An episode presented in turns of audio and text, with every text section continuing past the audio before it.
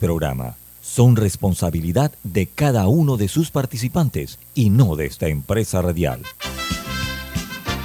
Son las 7.30 de la mañana, hora de un buen café y hora de Infoanálisis, el programa de información y análisis más profundo de Panamá. Infoanálisis con Guillermo Antonio Adames, Rubén Darío Murgas, Camila Adames Arias y Milton Enríquez. Infoanálisis por los 107.3 de Omega Estéreo.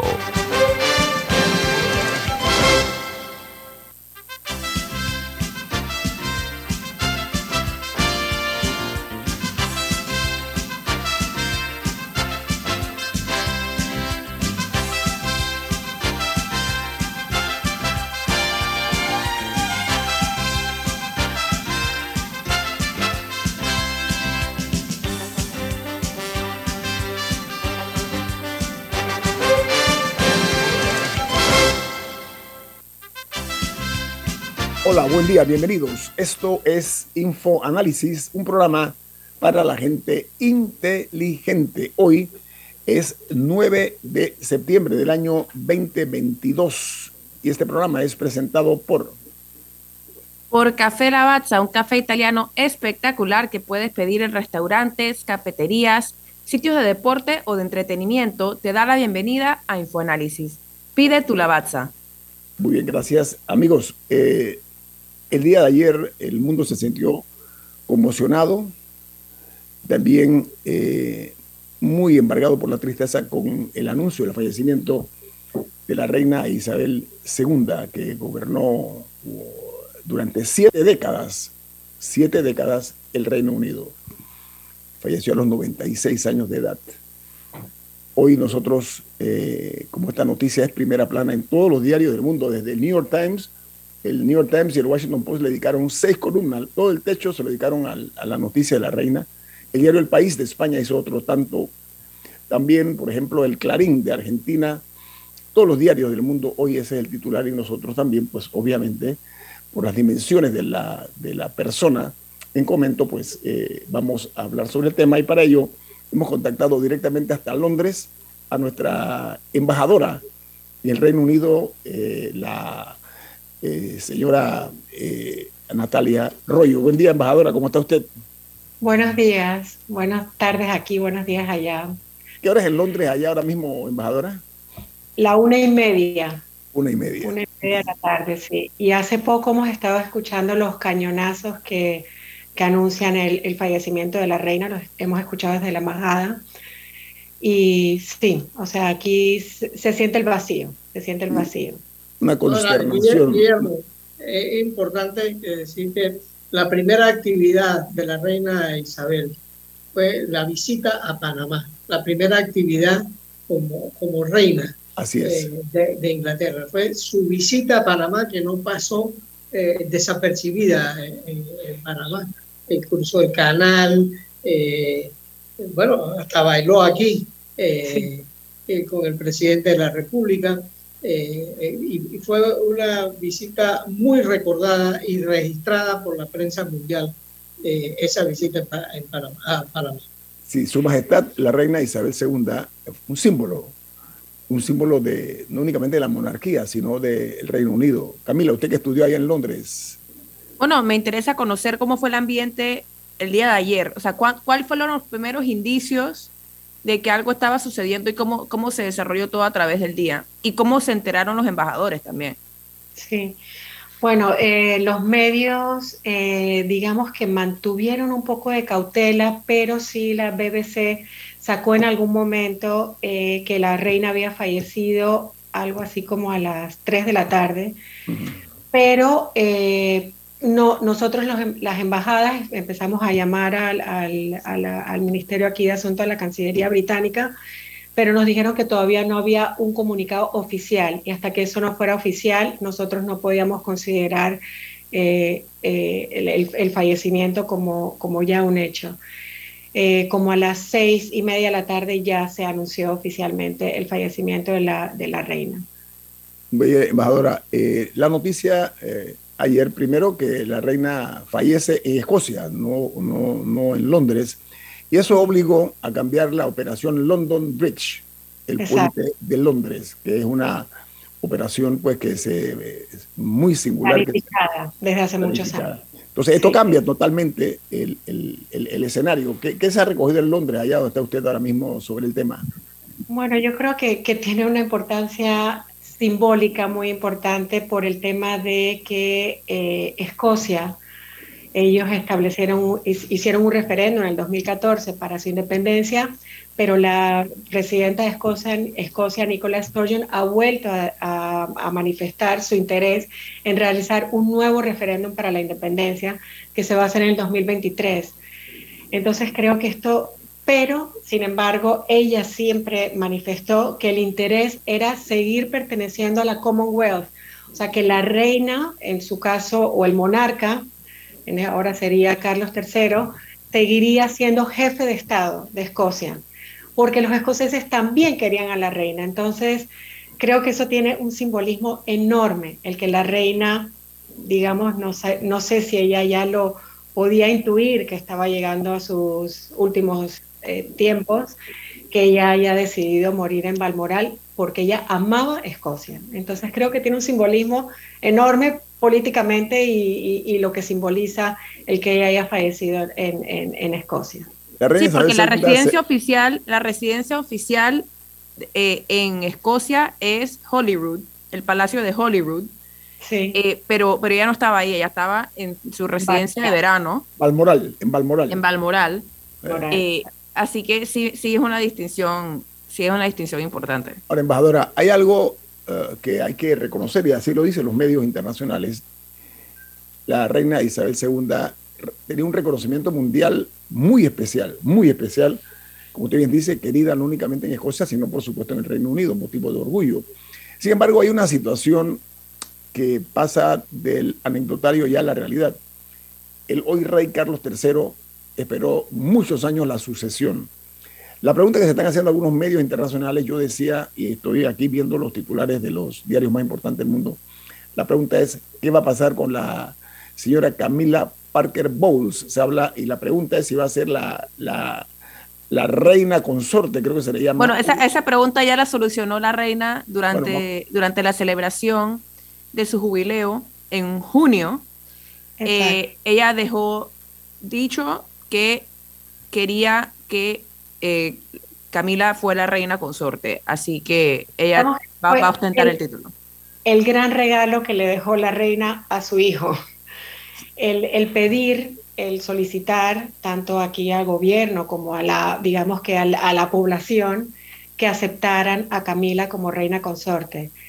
Entonces, eh, eso es lo que será. Eso es lo que será. Esa es la noticia que están hablando muchos medios hoy acerca del el rol que va a jugar la, señora Camila Parker Bowles. Eh, la otra pregunta es en lo que se llama la línea de sucesión. Eh, le sigue al, rey eh, Carlos III, su hijo, el príncipe George.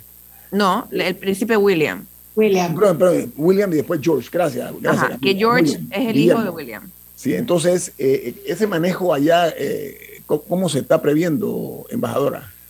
Bueno, aquí hubo, hubo o sea, los medios también lo cubrieron antes del fallecimiento de la reina y antes que ella eh, solicitara el tema de la reina consorte, hubo muchísimos medios que ponían en duda que el, que el, Carlos, su hijo, iba a poder reinar. Porque es verdad que no es muy mediático, eh, ha recibido muchísimas críticas, eh, pero yo creo que, que esto ya es un hecho. O sea, esto es una la transición va a ser rápida, o sea, nosotros, o sea, la, coronación tal vez tarde un, algún mes más. no, ese será el otro año, porque suele ser como, o, sí, un año después. Tardará unos meses más, pero digamos que aquí la ya el, el, protocolo, como dijeron, que era el del London Bridge, que ahora se llama Unicornio porque pasó en Escocia, eh, digamos que eso ya sigue su curso. Y los ingleses, si algo tienen, es que son muy, muy, muy, muy aferrados a sus tradiciones. Y aquí se está siguiendo, sí, se está siguiendo lo que, se, lo que se escribió sobre el papel. O sea, la operación se está siguiendo a rajatabla. Entonces, eh, el rey ahora se reúne un consejo de asunción, que son como unas 700 personas, personas de gobierno, jueces, eh, y eso ya, eh, y en el, en, el, en el castillo de St. James, eh, ya eh, es cuando se decide, digamos, la proclamación del rey Carlos III como, como rey del Reino Unido. No, pues yo creo que en eso el, el, mensaje fue muy claro porque allá él se convirtió en rey el momento que murió su madre. O sea, en ese momento, sin ninguna coronación ni nada, él automáticamente se volvió rey. Y eso se vio, y por eso, o sea, sí me llama la atención lo, lo preciso, los precisos que son con todas las comunicaciones, etcétera, incluso por parte de la BBC y del comunicado de em, del Palacio de Buckingham, el comunicado inicial en el que mencionaban que ella estaba bajo supervisión médica y que estaba cómoda. O sea, la manera, todo estaba tan precisamente escrito que todo el mundo entendió lo que quería decir sin que el comunicado lo dijera. Claro. Eh, pero cuando se anunció, fueron, o sea, fue un comunicado sumamente escueto y, decía el rey y la reina consorte, ta, ta, ta. O sea, ese fue el, o sea, como el, el momento en el, que, ya, en el que ya se hizo la comunicación oficial de manera muy sutil, o sea, no se tuvo que decir Carlos es el nuevo rey, sino, no, se tomó como un hecho, el rey y la reina consorte viajarán a Londres mañana. Exacto.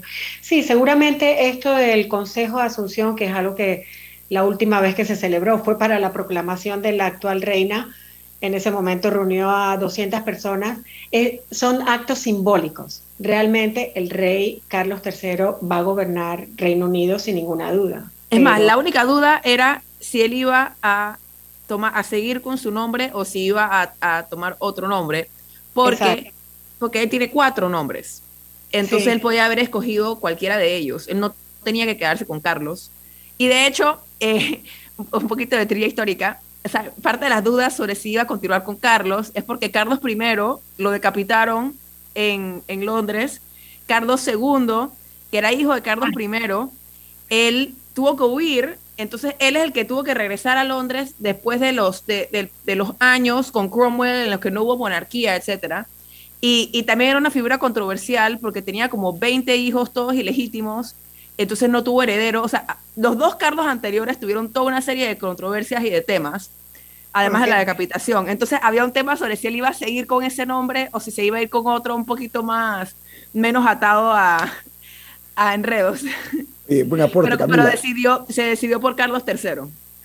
Sí, yo también yo me imagino que cuando tiene 70 y no sé cuántos tiene ya, 76, no, 73, yo creo que es un poco difícil cuando ya tiene 73 años pedir que te cambien el nombre. Embajadora, tengo un corte comercial. Después de esta anécdota tan importante que no la he leído en ningún medio, quiero que conste, en ningún medio. No, eh, no esa, esa, es porque yo me conozco la. estamos platicando eh, directo hasta Londres con la embajadora de Panamá ante el Reino Unido, que hoy está sumido en el luto ¿sí? por el fallecimiento de la reina Isabel II, la embajadora Natalia Arroyo le vamos a quitar unos minutos más. Regreso, embajadora, para concluir con usted. Sabemos que todavía usted es muy ocupada, así que le ruego no se mantenga, manténgase en línea y regresamos con usted aquí en Info Análisis, un programa para la gente inteligente. Omega Stereo tiene una nueva app. Descárgala en Play Store y App Store totalmente gratis. Escucha Omega Stereo las 24 horas donde estés con nuestra aplicación totalmente nueva. Hay quienes se levantan antes que el gallo cante, quienes desde la oscuridad encuentran una luz de esperanza, quienes ven la oportunidad de crecer uniendo pueblos y son los mismos quienes ven progreso en el cambio. A nuestros clientes por inspirarnos a avanzar, a progresar por casi 100 años. Les damos gracias visionarios y ASA ¿Trabajas 24/7 por tus objetivos? Para ti creamos la nueva banca de consumo premium de Metrobank, que además de asesorarte de forma personalizada, te acompaña en tu crecimiento. Banca de consumo premium de Metrobank, una banca que te prefiere a ti. Nueva sucursal calle 50 y calle 75 Este. Contáctanos al 204-9094. La gente inteligente escucha InfoAnálisis los anunciantes inteligentes se anuncian en InfoAnálisis. Usted es inteligente. Llame al 269-2488 y todos lo sabrán. Infoanálisis, de lunes a viernes de 7 y 30, 8 y 30 de la mañana, en donde se anuncian los que saben.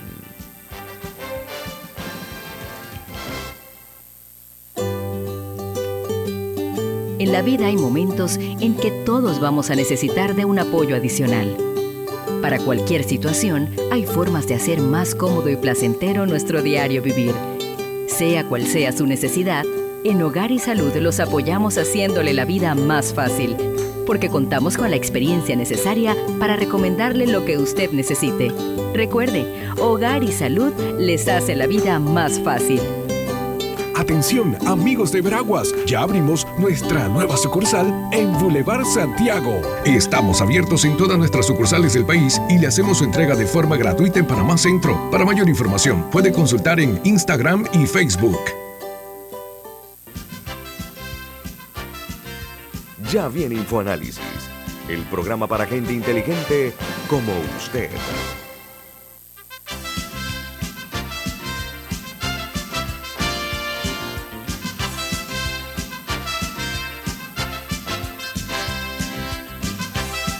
Bueno amigos, estamos eh, aquí en Infoanálisis eh, platicando con la embajadora de Panamá en el Reino Unido, eh, la embajadora se llama Natalia Arroyo, es la hija del expresidente de la República, Aristide Arroyo.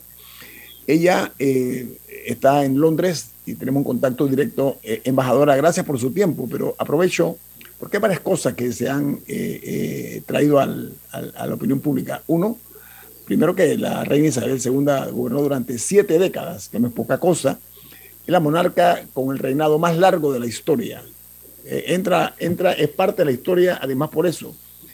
Pero las, el impacto de este fallecimiento lamentable a todas luces, que como dije, ha sumido en el, en el luto al Reino Unido, es el hecho de que el himno de ese país va a haber que cambiarlo porque se llama God Bless the Queen Dios bendiga a la reina.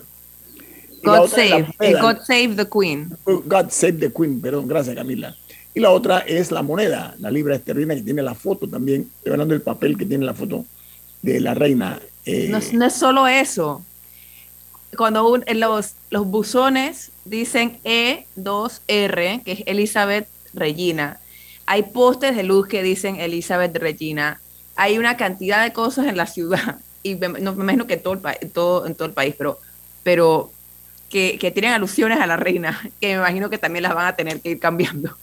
Ahora, brevemente, eh, por favor, ¿cómo se ve Londres, el ambiente? Yo puedo predecirlo, pero me gustaría escucharle a usted que está allá en Londres. ¿Cómo, amanece Londres hoy tras este duelo en que se encuentran?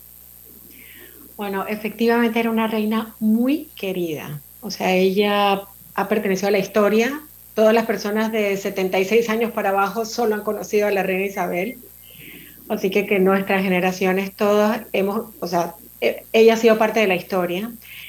Eh, yo creo que es importantísimo, o sea, ella fue testigo de 13 presidentes de Estados Unidos que la visitaron en el Reino Unido.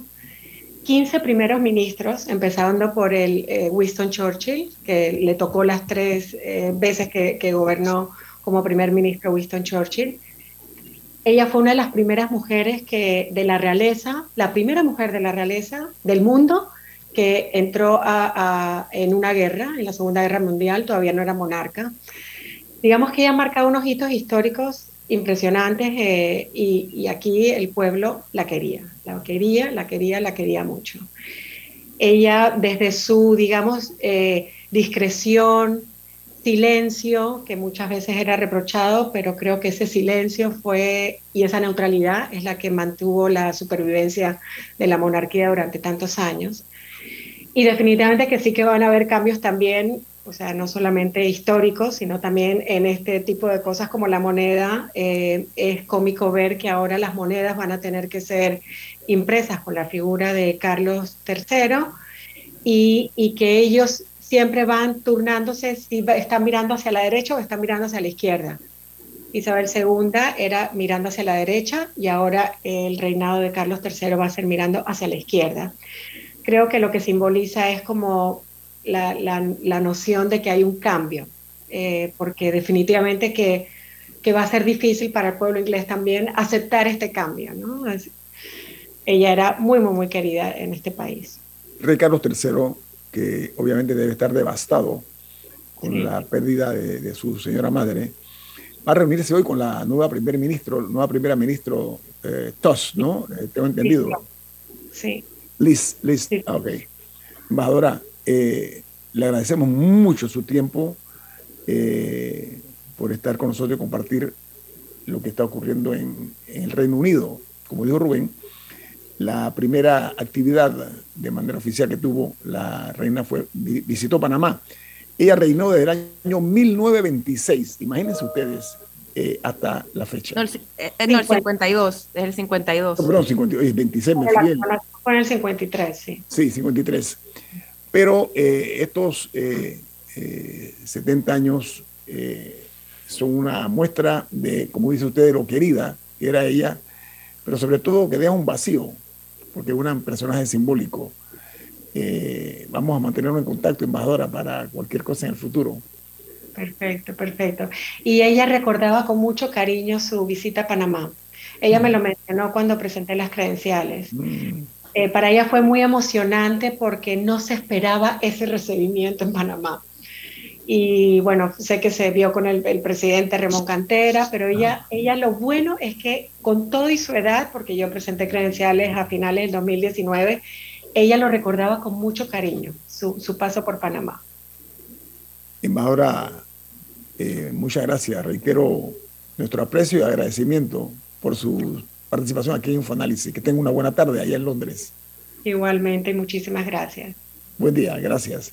Bueno, amigos, eh, hoy eh, estamos viendo aquí el New York Times titula La reina Isabel II que muere a los 96 años, gobernó durante siete décadas y es la monarca con el reinado más largo de la historia del Reino Unido, dice el New York Times. El Washington Post titula Gran Bretaña está de luto por una vida de servicio y deber. La reina Isabel II fue una constante en la, eh, en la respuesta a su pueblo que el rey Carlos III reconoció este momento de momento de mayor tristeza para él y su familia. El Wall Street Journal titula, todos estos títulos son techo, o sea, toda la primera plana arriba, letras grandes, negritas. El Wall Street Journal titula Muere la reina Isabel II, hundiendo al Reino Unido en luto. La monarca británica con reinado más largo es sucedida por su hijo, el rey Carlos III. Mientras eh, el diario El País de España titula Muere la reina Isabel II a los 96 años. El fallecimiento en Escocia ha obligado a variar la operación Puente de Londres y se han eh, decretado 10 días de luto y eh, la ceremonia se va, ya se está comenzando a organizar todo.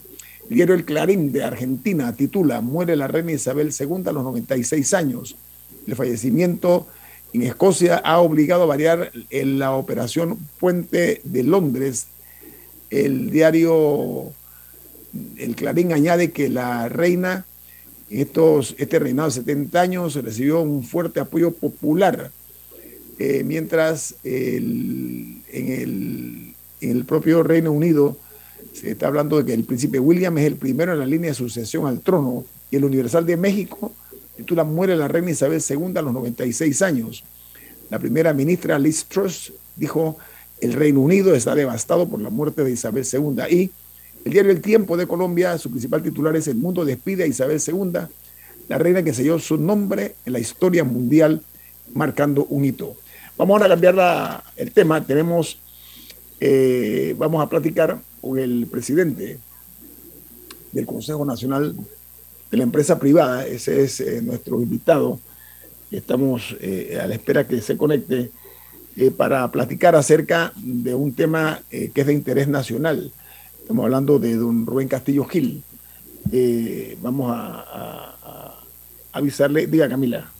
Sí, mientras se conecta nuestro invitado, me gustaría llamar la atención a un proyecto eh, de ley, a una, a una, propuesta, perdón, que está, que está dando vueltas, que haría una modificación a la ley de descentralización y que nuevamente tiene que ver con doble salario para alcaldes, representantes y eh, a, pesar de la decisión de la Corte Suprema de Justicia que ya había establecido que esto, o sea, que, la, que, que, otra, que otra norma que lo contemplaba era inconstitucional. No, Clara, no sé cuál es el, el, ímpetu por esto, no sé qué favor necesitan, porque aparte cuando todos, cuando todos decidieron correr para el puesto, todos sabían cuál era el salario. Entonces yo recuerdo que, que, hubo una figura política que cuando se declaró inconstitucional anteriormente dijo que se iba a comenzar a ver la renuncia de muchos representantes. Yo no sé de ninguno que haya renunciado, si los hay, no lo sé, pero, me parece, primero, una gran irresponsabilidad y desconocimiento de la autoridad de la Corte. Eh, segundo, me parece bastante sospechoso, o sea, exactamente por, o sea, por qué el ímpetu con esta, con esta modificación.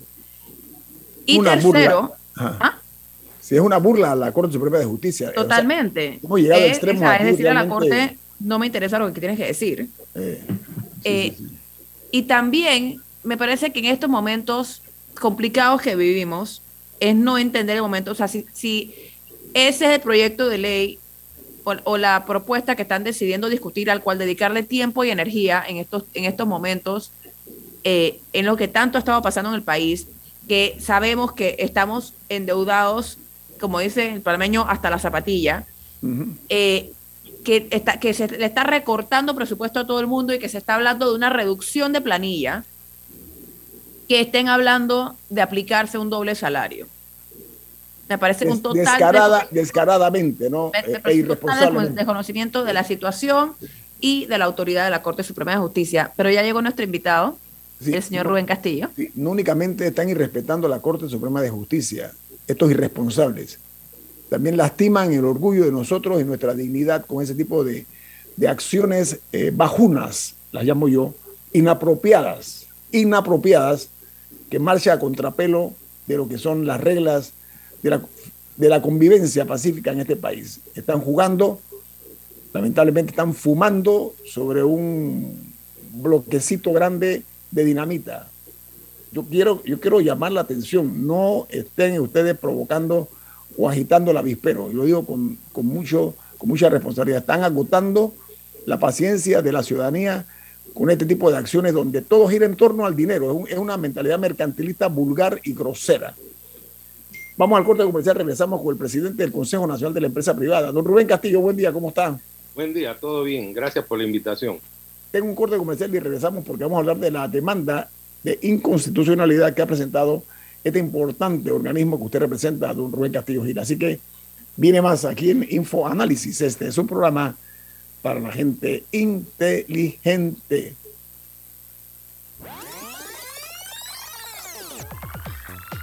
Omega Stereo tiene una nueva app. Descárgala en Play Store y App Store totalmente gratis. Escucha Omega Stereo las 24 horas donde estés con nuestra nueva app.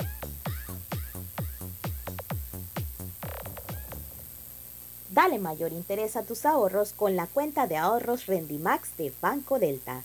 Gana hasta 3% de interés anual y administra tus cuentas desde nuestra banca móvil y banca en línea. Ábrela ya en cualquiera de nuestras sucursales. Banco Delta, creciendo contigo. La gente inteligente escucha InfoAnálisis. Los anunciantes inteligentes se anuncian en InfoAnálisis. Usted es inteligente. Llame al 269-2488 y todos lo sabrán. Infoanálisis, de lunes a viernes de 7 y 30, 8 y 30 de la mañana, en donde se anuncian los que saben. Grupo Clásico, 30 años brindando las últimas tendencias de la moda, con Hugo Boss, Clásico Womo, Suit Supply y Clásico Off, el grupo de tiendas de ropa masculina más elegante del país. Hugo Boss, marca número uno en el mundo de la moda masculina. Clásico Womo, una selección de la moda europea más exclusiva en un solo lugar. Suit Supply, la tienda que está rompiendo el estereotipo de la ropa masculina. Clásico Off, los mejores precios en tus marcas favoritas. Visítanos en los mejores centros comerciales del país. Grupo Clásico, 30 años liderando la moda masculina en Panamá. Escucha, tengo una idea de negocio. A ver, cuéntame. Crearemos una app que conecte a productores locales, directo con el consumidor final. ¡Ey, buenísima! Comenzaremos con mi tío, que tiene una finca en Chiriquí que produce aguacates. Me encanta. Tengo el socio perfecto. Un panel compacto para mover el negocio. ¡Vamos! Hoy llegó tu momento de emprender con el nuevo Light Ace, tu socio para avanzar. Visítanos en tu sucursal más cercana, Ricardo Pérez. Ya viene InfoAnálisis, el programa para gente inteligente como usted.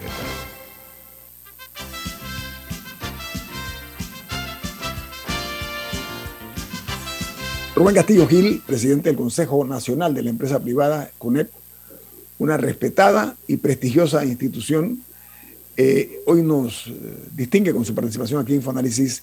Rubén, le reitero la bienvenida al programa. Ustedes han presentado ante la Corte Suprema de Justicia una nueva demanda de inconstitucionalidad contra eh, uno de los decretos que surgieron o que fueron aprobados en la mesa única de diálogo. Ustedes dicen que la demanda fue para expedir un decreto que no se considera una serie de factores. ¿Cuáles son los factores que no consideran en, esta situación?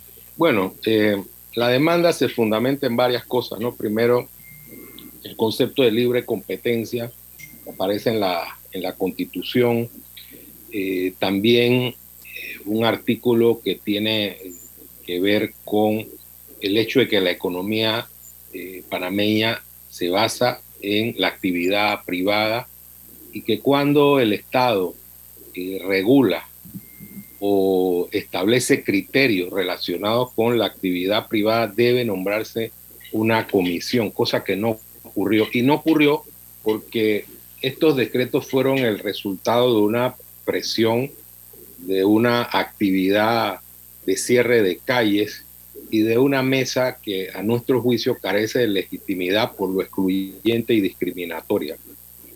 Al no tomar en cuenta al sector empresarial, evidentemente que los decretos que se han emitido afectan sensiblemente la actividad productiva.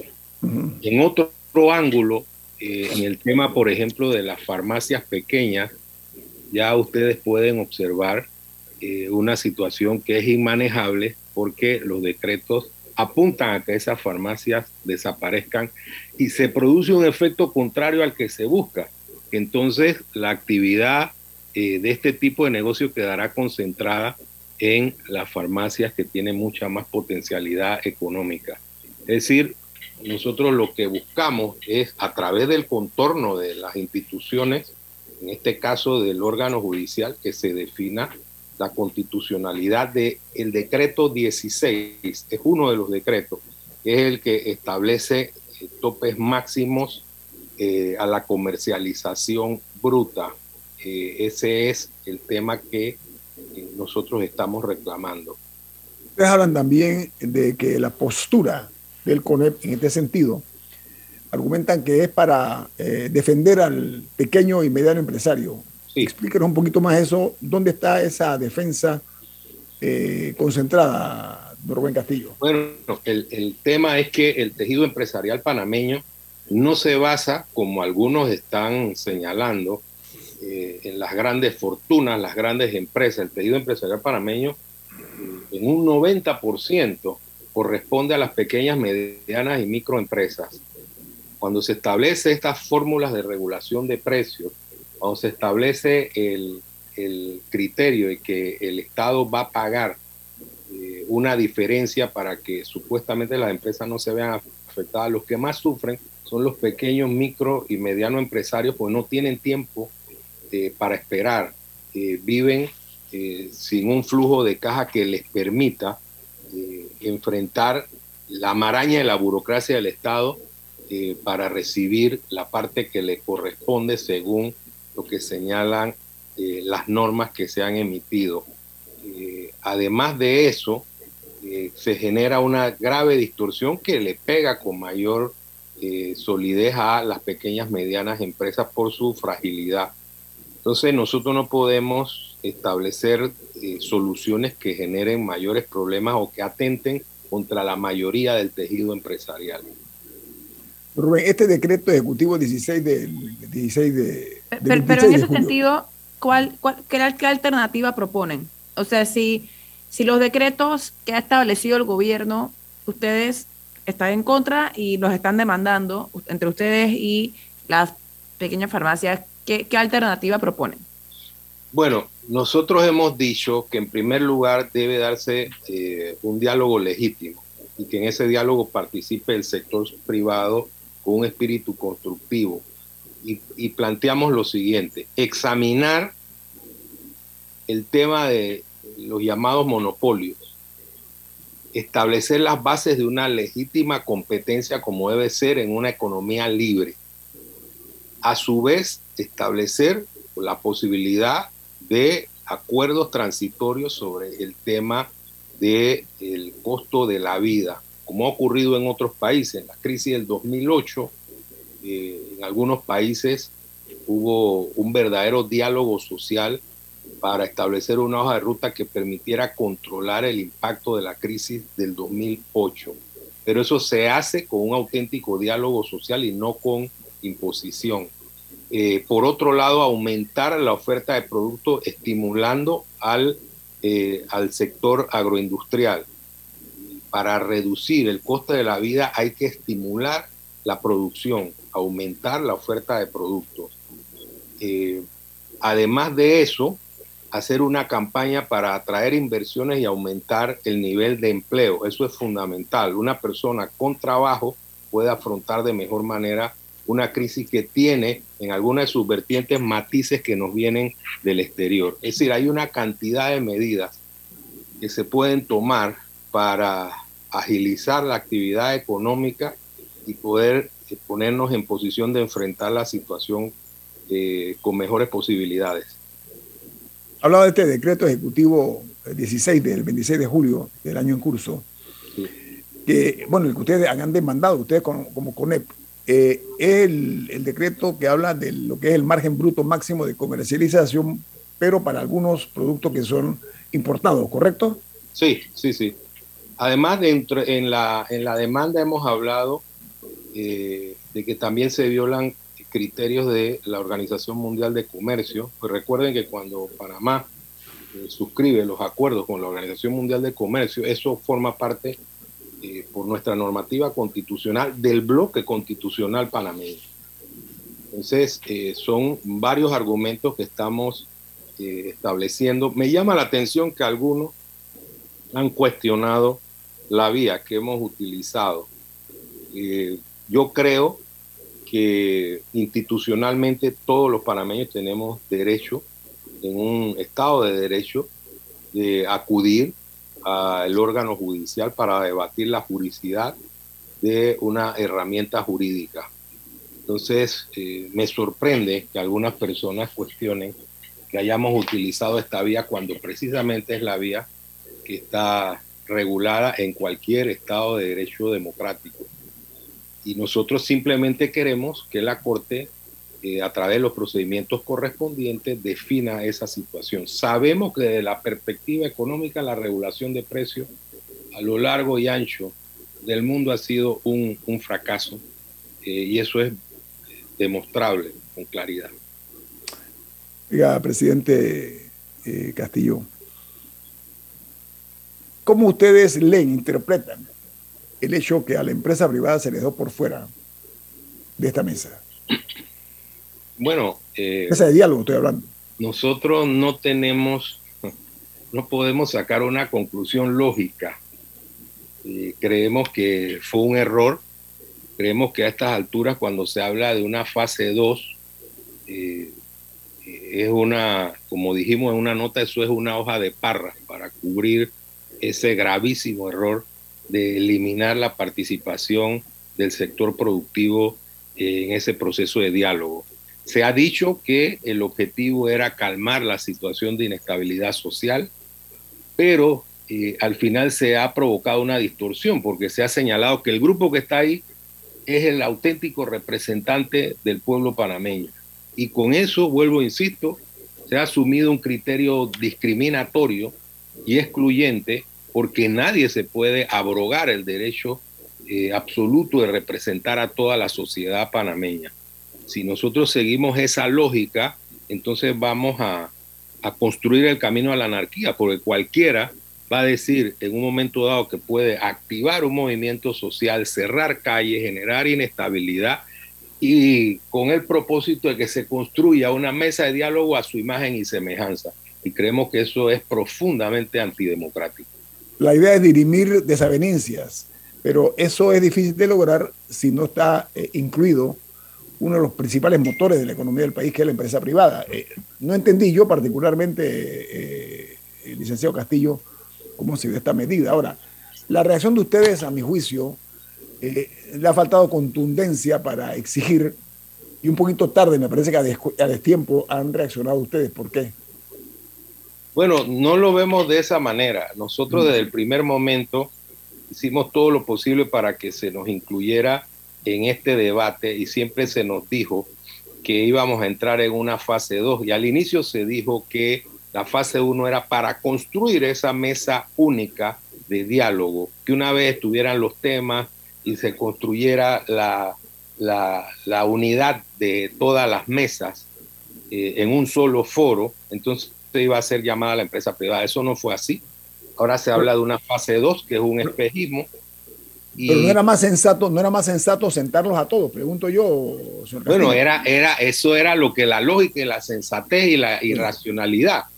Pero hay gente que es impermeable a la racionalidad. Entonces, eh, el camino que se utilizó fue un camino a mi juicio equivocado y ahora hablamos de una fase 2.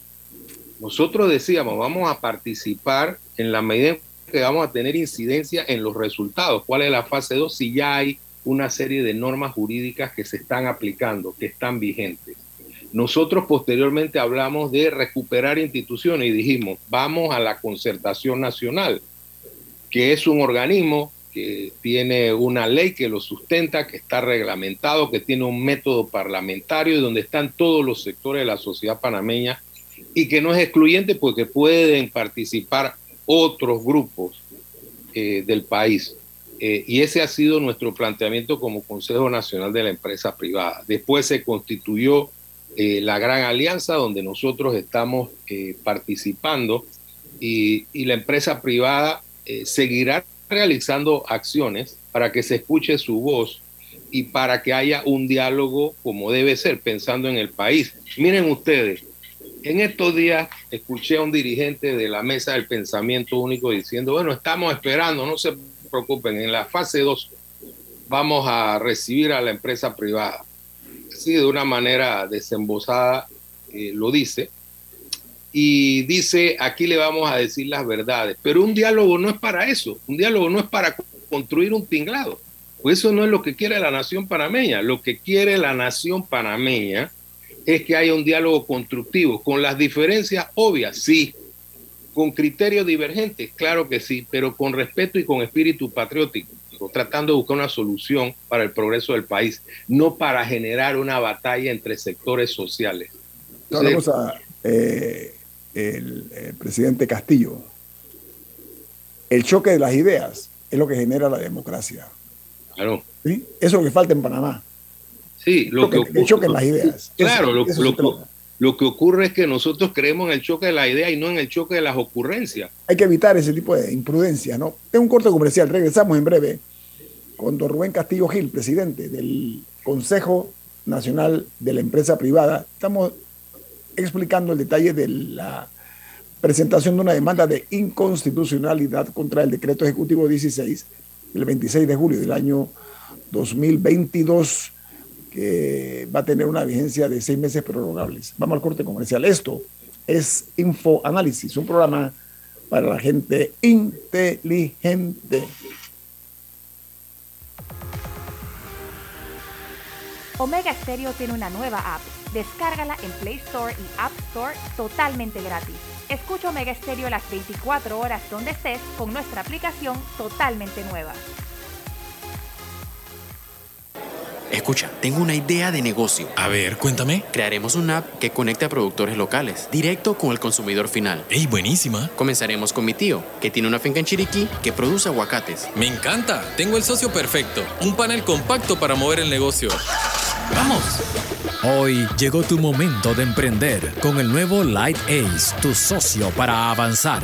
Visítanos en tu sucursal más cercana, Ricardo Pérez.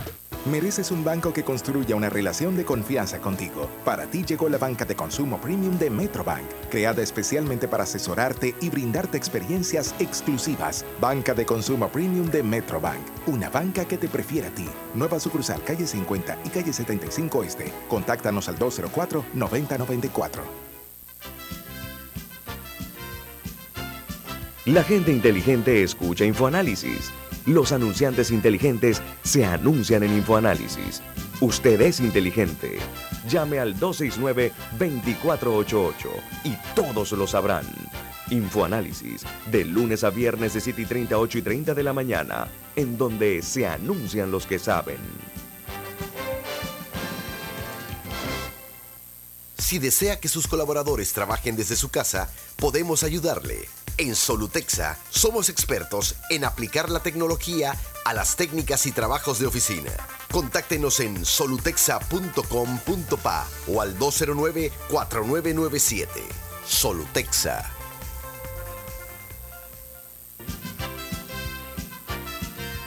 Ya viene InfoAnálisis, el programa para gente inteligente como usted.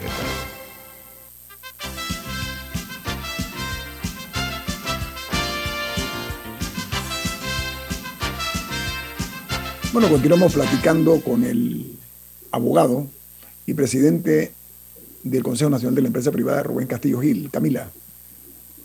No, preguntaba si el decreto de regulación de los márgenes de ganancia, si sí se estaba cumpliendo o, nunca llegó a iniciar. O sea, ¿Estaban los comercios cumpliendo con el margen de, con la regulación de los márgenes de comercialización? El, el decreto se está aplicando, se está aplicando. Pregunto porque sigo viendo, todos los días me encuentro comentarios de personas en redes sociales de que cada vez que van al súper las cosas han subido de precio, incluso ponen fotos de que la vez pasada que fueron a hacer súper algo costaba 1.50 y regresan y le cuesta 2 dólares. Entonces quería conocer un poco por qué seguimos viendo aumento de precio en momentos en que la gasolina está en 3.25, eh, el precio más bajo que ha tenido no sé desde cuándo, en momento cuando se supone que esa a veces es una de las razones para que, para que las cosas aumenten de precio, cuando se, en teoría se establecieron estos márgenes, entonces, ¿qué es lo que está pasando? Bueno, es que el tema de los márgenes en relación con una determinada cantidad de productos.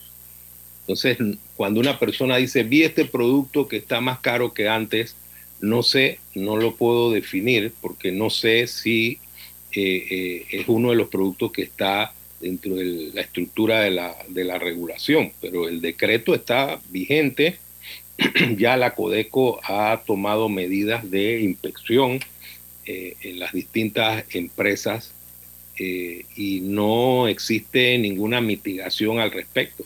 Se está aplicando el decreto.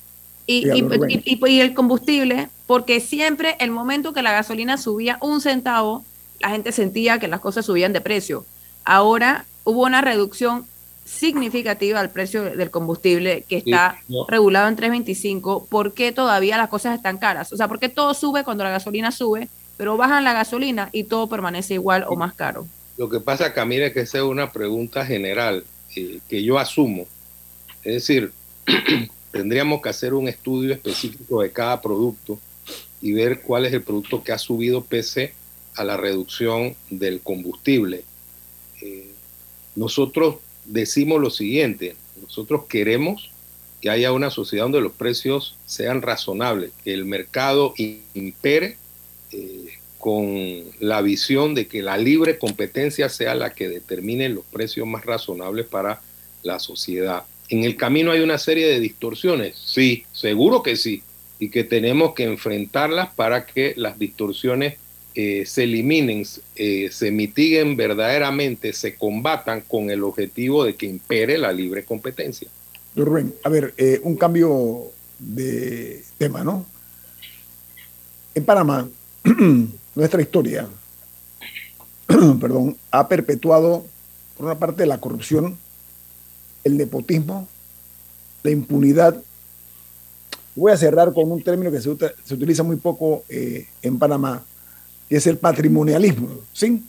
Pero peor todavía que las reglas del juego generalmente las incumplen o las violan exactamente personas que están en el transitorio tren del poder político. Me voy a explicar.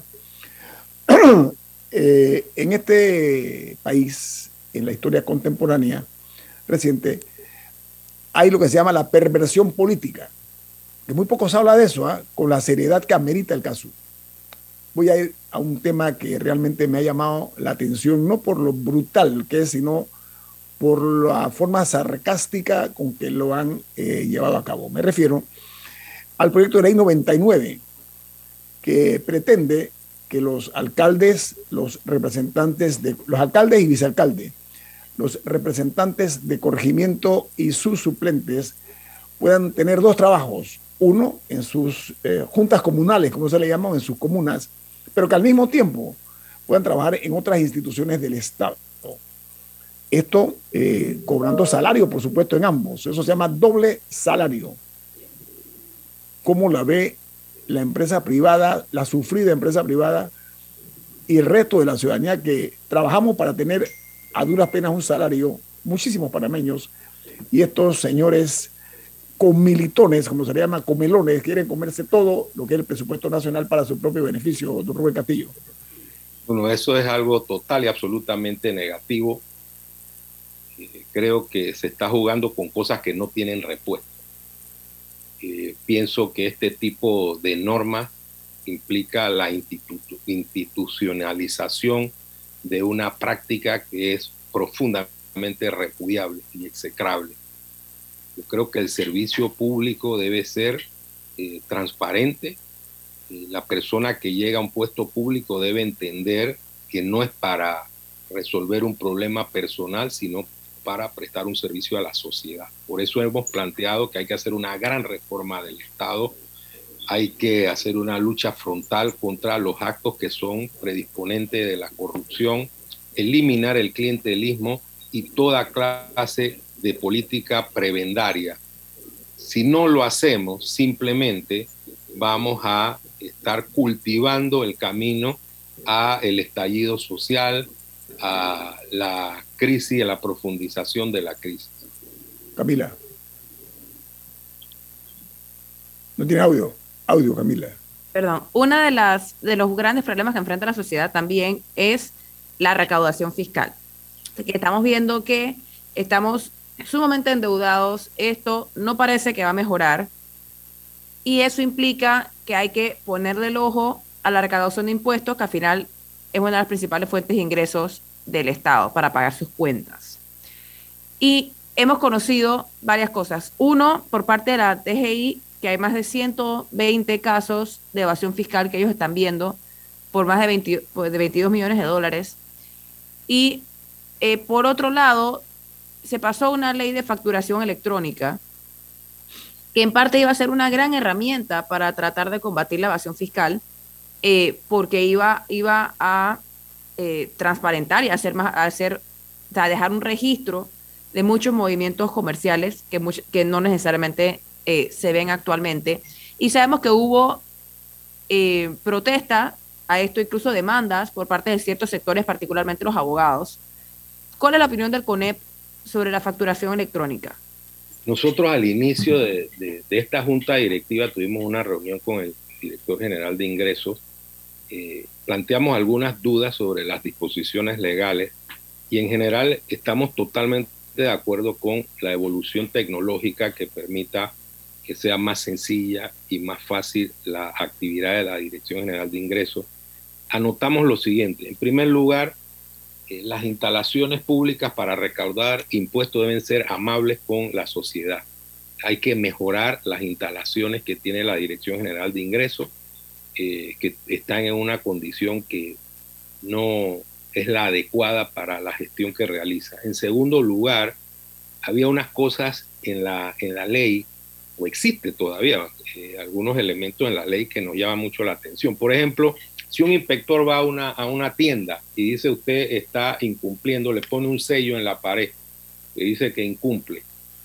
Si hay un debate legal la persona dice, no, yo no tengo ningún tema, ningún problema y lo voy a demostrar, el sello él no lo puede quitar, tiene que venir el funcionario. Y, yo, le, yo dije, esto parece una especie de letra escarlata que estigmatiza y eso no debe utilizarse como un mecanismo para eh, perseguir a, la actividad económica y más si hay una controversia sobre el cumplimiento o no, eh, porque el funcionario puede decir que hay un incumplimiento y después se descubre que no es así. O sea, detalles que tienen que ver con las garantías y los derechos que tienen los asociados. En general, dijimos, estamos de acuerdo con eh, el avance tecnológico, hay que hacer esas correcciones para que no se utilice eso como un instrumento de persecución. Eh, en tercer lugar, mejorar eh, las condiciones de la recaudación para que la gente, el ciudadano que vaya a cumplir con sus obligaciones, no tenga tantos trámites burocráticos o las instalaciones sean verdaderamente amables para el ciudadano. Son detalles que nosotros tenemos que, cumplir y al final eh, creo que eh, si hay personas que están evadiendo el fisco, que están cometiendo actos irregulares, que le siga eh, el curso correspondiente para que al final la ley se imponga. Don Rubén Castillo, gracias por su tiempo, ha sido usted muy generoso por participar aquí en InfoAnálisis. Como siempre, apreciamos mucho sus y valiosas eh, participación y los aportes que hace. muy agradecido, don Rubén Castillo, presidente del CONEC. Que tenga buen día. Gracias, siempre contento de venir a Infoanálisis. Saludos. gracias. Gracias. Viene Álvaro Alvarado con su programa Sin Rodeos, aquí en Omega Stereo. Camila, ¿quién despide Infoanálisis? Café Lavazza, un café para gente inteligente y con buen gusto que puedes pedir en restaurantes, cafeterías, sitios de deporte o de entretenimiento. Despide Infoanálisis. Pide tu Lavazza. Reciba nuestro sentido de agradecimiento por acompañarnos. Les deseamos un buen fin de semana. Nos vamos. Y nos vemos el lunes. Hasta. Ha finalizado el infoanálisis de hoy. Continúe con la mejor franja informativa matutina aquí en Omega Estéreo 107.3, Cadena Nacional. En Caja de Ahorros, tu casa te da más. Con nuestro préstamo Casa Más, recibe dinero en mano con garantía hipotecaria y los mejores beneficios. Tasa competitiva, plazo de 30 años y avalúo gratis. Caja de Ahorros, el banco de la familia panameña. Ver términos y condiciones en cajadeahorros.com.pa sección promociones. En la vida hay momentos en que todos vamos a necesitar de un apoyo adicional. Para cualquier situación, hay formas de hacer más cómodo y placentero nuestro diario vivir. Sea cual sea su necesidad, en Hogar y Salud los apoyamos haciéndole la vida más fácil, porque contamos con la experiencia necesaria para recomendarle lo que usted necesite. Recuerde, Hogar y Salud les hace la vida más fácil. Atención, amigos de Veraguas, ya abrimos nuestra nueva sucursal en Boulevard Santiago. Estamos abiertos en todas nuestras sucursales del país y le hacemos su entrega de forma gratuita en Panamá Centro. Para mayor información, puede consultar en Instagram y Facebook. Cumpliendo su promesa al tomar posesión, el presidente Laurentino Cortizo Coin inauguró las fases 1 y 2 de la Ciudad de la Salud, que incluyen el Instituto Cardiovascular y Torácico, el Centro de Transplante, el Instituto de Nefrología, Gastroenterología, Hematología y el Banco de Sangre, que integran un moderno centro hospitalario de gran beneficio para la población panameña. Vamos a concluir la Ciudad de la Salud en esta administración. El Gobierno Nacional le cumple al país. Limpieza Panamá, la solución en servicio de aseo para su oficina. Continuamos adaptándonos a las necesidades de nuestros clientes, ofreciendo también el servicio de suministro y otros agregados para su mayor comodidad. Solicite su cotización, marque el 399-0661 o visítenos en www.limpiezapanamá.com. 399-0661.